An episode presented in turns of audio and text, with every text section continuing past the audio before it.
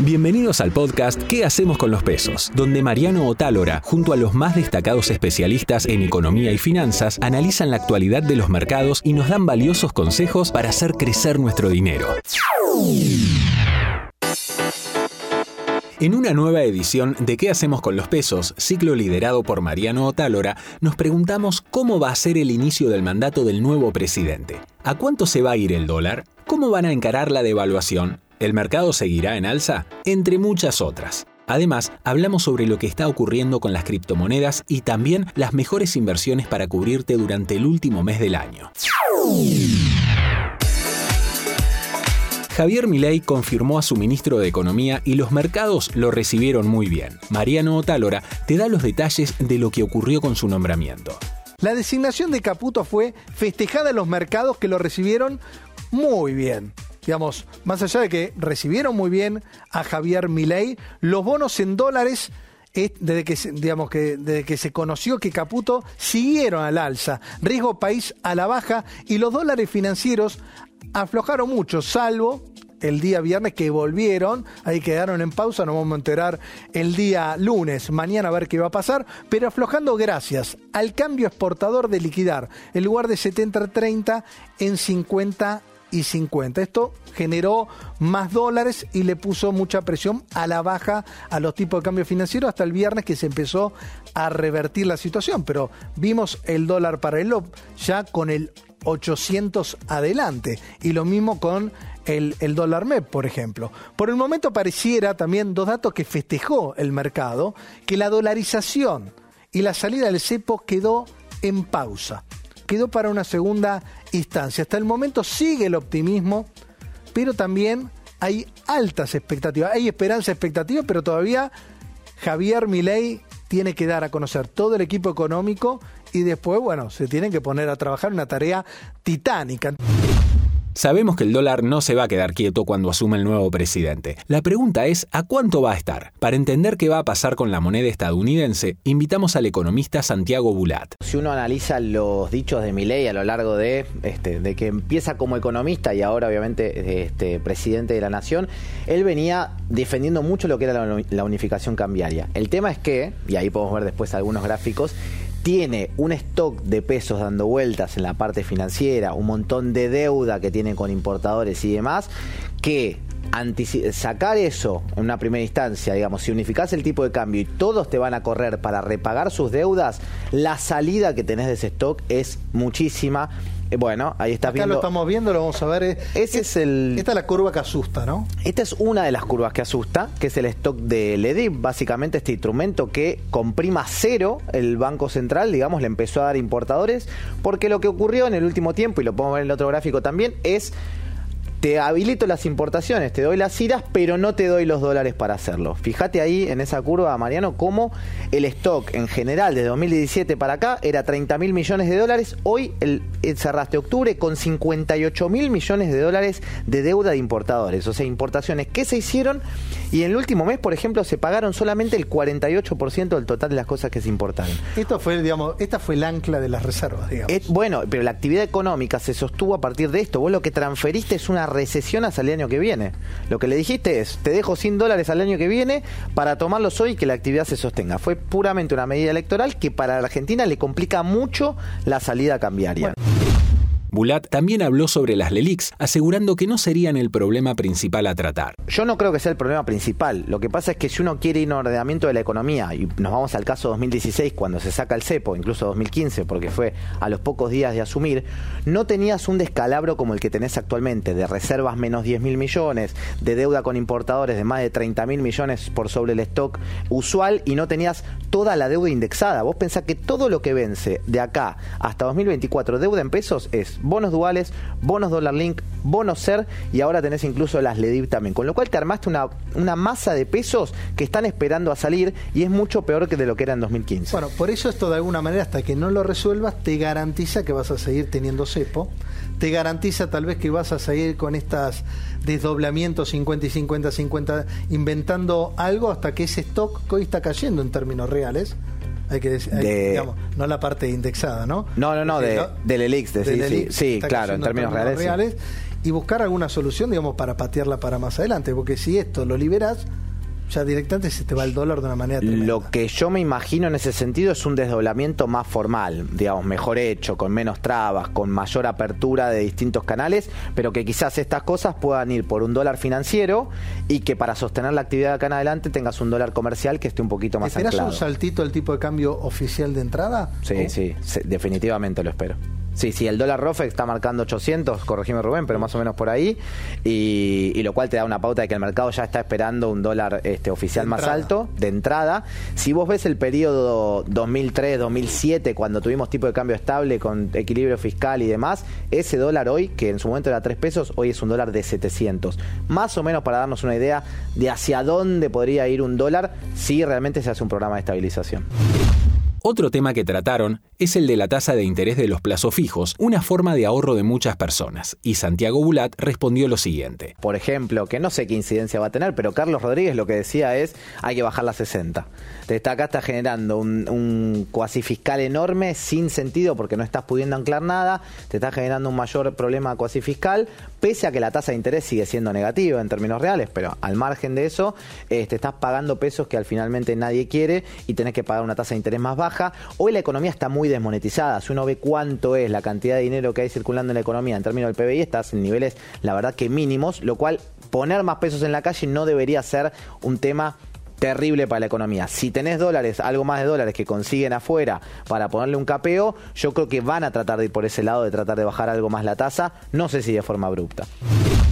En el programa también hablaron del boom que tuvo en las últimas semanas las criptomonedas y el encargado de sacarnos todas las dudas fue Iván Telo, cofundador de Decrypto.la. Bueno, eh, es muy loco cómo Bitcoin siempre mantiene los patrones en sus movimientos, ¿no?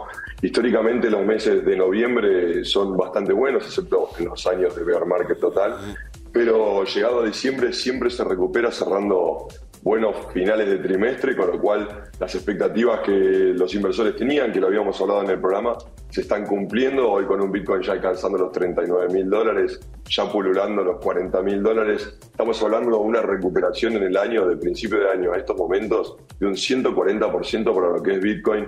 Pero lo más importante es que logró superar el 50% del, market cap de, del mercado cripto. Es decir, más del 50% de la totalidad del dinero que está en el mercado cripto hoy está dentro de Bitcoin. Eso es que desarmaron carteras con muchas otras eh, monedas alternativas o altcoins, muchas otras criptomonedas, que se pasaron a Bitcoin, lo cual está claramente marcando la tendencia. Si lo medimos contra Ethereum, Ethereum se mantiene todavía entre 2000 y 2100 y Bitcoin continuó su subida los últimos meses, ¿no? Con lo cual la expectativa respecto al halving es lo que está marcando la tendencia. Recordemos que el halving beneficia a Bitcoin, pero no a Ethereum o a las demás criptomonedas. Estamos a tan solo 130 días de que se dé el nuevo halving, con lo cual es de esperarse que acá tal vez eh, últimos 15 días de diciembre, primer, eh, primer mes de, del 2024 sea un mes un poco negativo, un poco de corrección después de toda la subida que tuvo durante este año y ya después de, de, que cierren las vacaciones creo que va a retomar el camino al sí.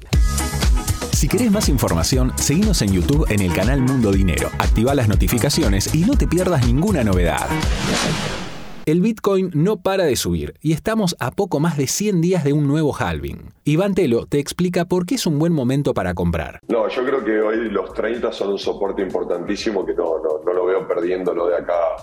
Eh, de acá el halving, a digamos. todo lo que venga del año, de acá el halving no, no lo va a perder, pero sí una corrección a 35 o 33 es, es altamente probable. Pensemos sobre todo en las últimas semanas que Bitcoin ya venía en 34, 35, pero todos los días subía un 1%, un 2%, un 3%. Está haciendo eh, una escalada constante día a día, con lo cual creo que es momento ya de, que ese movimiento se esté empezando a agotar. Ya no son las subidas de por ahí más 10 o más 7% como tuvimos las semanas previas, con lo cual este movimiento se empieza a agotar. Ahora, 35 o 33 me parece que es una zona como para volverse a subir de acá ya de cara al halving, esperando obviamente o sea, si miramos cuál es la expectativa de cara al halving, naturalmente que vaya al menos a alcanzar el último máximo, es decir, que recupere los 69.000. Hoy ya casi en 40 suena mucho menos descabellado que cuando estábamos al principio del año en 17, ¿no? Quien también estuvo presente en el programa fue Guillermo Pérez del grupo GNP, y él se encargó de hablar de la estrategia fiscal de cara a una devaluación del dólar oficial. Vos comprás un insumo a un dólar, te cuesta 370 pesos, voy a decir así. Si vos cerrás balance el 31 de diciembre, ese insumo lo tenés que evaluar a 800, dijimos probablemente va a ser así. Más alto seguro. bueno, pero digamos 800 por ponernos locos. Ahí tenés la diferencia entre 800 y 400, tenés una ganancia contable por tenencia de inventario que va a pagar el 35. Si vos dejás de comprar o arreglás la manera de cómo comprar con tu proveedor, ¿sí? Al 10 de diciembre. Claro, puede decir, en vez de que me facture ese tipo de cambio, facturame un costo financiero, por ejemplo. Por ejemplo, por ejemplo. Podés, mil arreglos puedes hacer. O podés efectivamente no comprar, porque si viene una recesión, todo el mundo está sobreestoqueado. Eso está clarísimo. Con lo cual podés dejar de comprar. Si vos dejas de comprar, vas a evaluar contablemente 800, mejorás tu balance contable, más dividendo, vas a los bancos, te presta más plata, pero impositivamente vas a evaluar a la última compra ocurrida que ¿a cuánto la compraste? A 400, a 370. Entonces haces un ajuste en tu declaración jurada que mata esa ganancia por tenencia de inventario. Pero eso hay que hacerlo ahora. Y después esas mismas cosas pueden pasar. Por ejemplo, vos decías el tema de las acciones. Y es distinto si es una sociedad que si es una persona. Si es una persona yo me quedo con las acciones. Pero si es una sociedad evalúo el impacto fiscal en el ajuste impositivo por inflación que me va a dar en contra. Capaz que me conviene tomar la ganancia de la acción y comprar un bien que después me va a dar pérdida por inflación muy importante y, compenso esa ganancia que va a estar grabada, pero tengo la deducción por la pérdida por inflación. Lo que quiero decir es de que acá, desde hoy hasta el 10 de diciembre, hay que hacer muchas cosas de operaciones comerciales y financieras para evitar el impacto negativo que va a tener la devaluación, pero desde un punto de vista fiscal no solamente desde cualquier otro punto de vista. Si tenés que pagar un dividendo, los dólares, y, la empresa tiene dólares, ¿los tiene que tener la empresa o me los tiene que dar a mí que soy el accionista? Me los tiene que dar a mí, porque si se los queda a ella, esa diferencia de cambio va a estar grabada. En cambio, si me los da ahora, me los da tipo de cambio oficial, porque la contabilidad te obliga a pagarlo a 370. Esos dólares, en mi cabeza mía, esa diferencia de cambio va a estar exenta. Hay millones de cosas para hacer. No tenemos tiempo para explicarlas, pero hay millones. Y mientras estamos comenzando el último mes del año, es bueno saber dónde se puede invertir. Para eso invitamos a Maximiliano Doncelli, Head of Research de IOL Invertir Online y el analista de mercados Rubén Pascuali. Noviembre, fiesta, ¿dónde invertir en diciembre, no? Acá hemos empezado el tema de los bonos, la verdad. Recuperaron mucho del quinto subsuelo, ¿no? También hay que decirlo. Ok, las acciones también, pero las acciones recuperaron mucho más que el tema, que el tema de los bonos. Acción AL30, AL29, el T4X4. No puse ningún dólar link porque tienen un sobreprecio importante y después que se produzca la devaluación va a ser difícil salir, porque van a querer todos salir y ahí va a cotizar por debajo de seguramente de ese precio, si es que se produce este escenario que estamos viendo todo. Pero soy muy optimista, obviamente, creyéndole lo que dice mi ley. Vamos a pagar, vamos a respetar los compromisos. Los bonos argentinos estaban destruidos, lo comparábamos con, cualquier país. Eh, hace poquito decíamos, los bonos de Ucrania rinden más que un bono argentino. Yo creo que están, si hay algo barato en el mercado, son los bonos. Están subiendo todos los días. Un solo dato, el 30 y el 29, si se pagan los dos próximos años, recuperas en dólares aproximadamente el 61-62% de lo que invertiste. ¿Te gustó? Me encantó. y el, último bono que es un ajustable por inflación, porque después de toda esta devaluación y todo esto va a precios. Esto es, vos como economista sabés que esto es inevitable. No sabemos qué magnitud. Ese es un bono que vence en octubre, que no está tan desfasado por encima del valor técnico, apenas un 6%, con lo cual es una muy buena alternativa y te va a agarrar todo este eh, fogonazo inflacionario que vas a tener el primer cuatrimestre. Bueno, ya acá respondió al tema bono y ahora viene activos locales. Creo que esta es tu cartera, Maximiliano, que algo lo planteaste.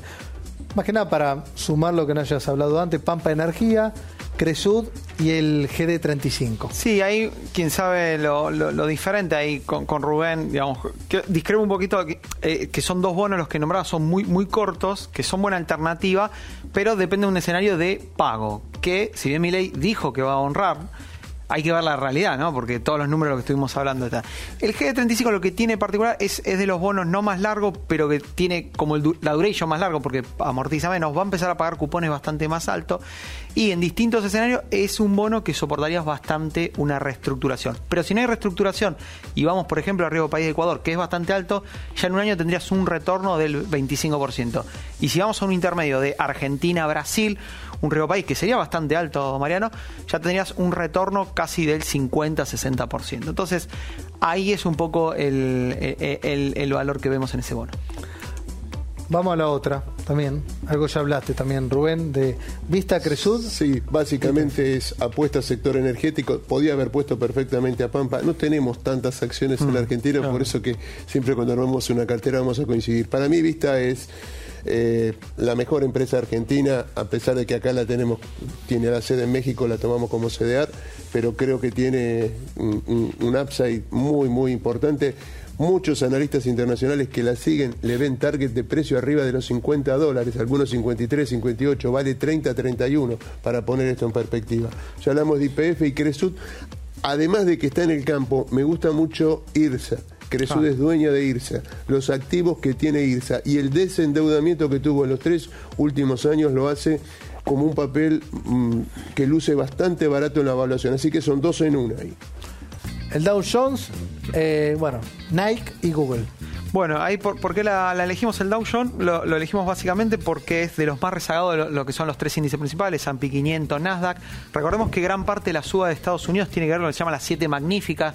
Son las empresas tecnológicas muy vinculadas a inteligencia artificial, Nvidia, Meta, eh, muchas de estas empresas han subido muchísimo. El Dow Jones tiene todos los que se llaman las blue chip, empresas más tradicionales, que han quedado muy rezagadas con valuaciones muy, muy, muy bajas, han tenido una performance bastante baja, ah, corrigieron bastante septiembre-octubre. Y hay un dato interesante estadístico que, digamos, que el Dow Jones eh, desde 1987 para acá siempre es positivo en lo que es mes de diciembre a la inversa de los otros índices que suelen ser levemente negativo o neutro. Así que le juega también a favor la, la estadística. Diciembre, bueno. Así que eso, la inversión para diciembre tenía que ser esa. Perfecto. Bueno, eh, pará, tengo acá. Otra, tu cartera, Pajolín. Sí, Métale. de acuerdo con lo de la estacionalidad. ¿Qué tienen en común esas tres acciones? que vienen de menos a más en los balances. Hmm. Eh, Intel ha mejorado el último trimestre. Hay ah. apuestas a futuro. Hay algunos que todavía no la ven, pero viene subiendo bastante. Eh, va a lanzar nuevos productos el año próximo. O sea, tiene bastante expectativa con eso. Bioceres, bueno, eh, yo creo que es una, empresa que la tenemos que esperar y este año, con la mejora que vamos a tener con la, en, en lo que es la la producción agrícola además también va a mejorar mucho sus balances. Y Disney trajo un balance que superó expectativas. Acá funcionaron bien los parques temáticos, no tanto el de Estados Unidos, sino los que están fuera de Estados Unidos. Y también eso saliendo de mínimos de la, de la pandemia, creo que tiene futuro para adelante. El año que viene para la bolsa americana puede ser muy bueno porque tal vez en algún momento del año, no te puedo decir exactamente cuándo, empieza el proceso de baja de tasa. Hasta aquí te presentamos ¿Qué hacemos con los pesos? No te olvides de seguirnos en nuestras redes y suscribirte a nuestro canal de YouTube para no perderte ninguna novedad.